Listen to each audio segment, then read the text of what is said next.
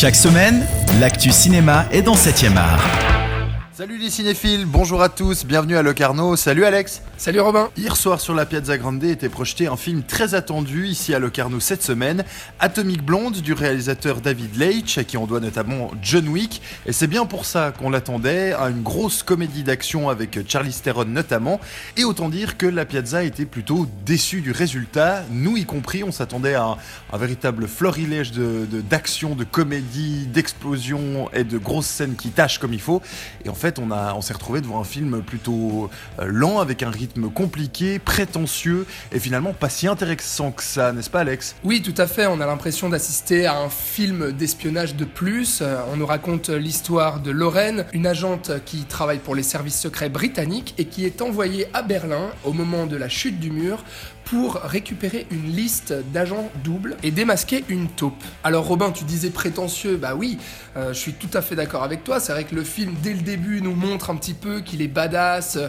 qu'il va utiliser des couleurs, des néons, euh, des jolis plans avec une photographie soignée et puis de la musique 80s entre électro et rock et qui promet aussi d'être généreux en termes de scènes d'action. Bah au final pas vraiment puisqu'il y en a très peu. à noter bien entendu la scène d'action du film, qui est un plan séquence qui dure environ une dizaine de minutes, qui est assez impressionnant, euh, dans une cage d'escalier où Charlie Theron enchaîne les morts. Mais au final, pour ma part, c'est vraiment la seule scène intéressante du film, la seule scène à sauver. C'est un petit peu pauvre de se taper deux heures de film pour une scène d'action. Et d'ailleurs, la Piazza l'a bien senti, puisque à la fin du film, euh, les réactions étaient plutôt euh, très mitigées, très peu d'applaudissements, et les gens se sont rapidement levés pour quitter la salle en plein air. Et ça y est, on y est, dernier jour du 70e festival du film de Locarno. Ce soir, soirée de clôture avec la cérémonie de remise de prix et la projection du film de clôture, donc Gotthard, One Life, One Soul, le documentaire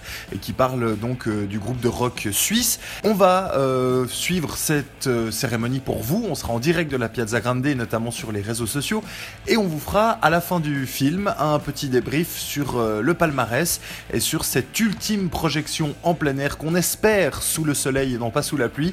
On vous donne donc rendez-vous vers 23h30 à peu près pour notre dernier live Facebook en direct de ce Locarno numéro 70. Tout à fait Robin, merci beaucoup euh, à toi et puis merci à vous chers auditeurs de nous avoir suivis pendant ces 10 jours au festival de Locarno. Euh, vous pouvez retrouver toutes nos chroniques sur cetteradio.ch, nos interviews également et à noter que cet après-midi sera disponible l'interview de l'actrice iranienne Golshifteh Farahani que nous avons rencontrée dans un hôtel de Locarno le lendemain de la projection de son film The Song of Scorpions. Voilà, c'était la dernière chronique euh, locarnaise. On vous dit à bientôt et on vous donne déjà rendez-vous le 7 septembre pour la rentrée de l'émission 7e art. À bientôt, ciao Salut à tous, à bientôt 7e art, toute l'actu cinéma sur cette radio.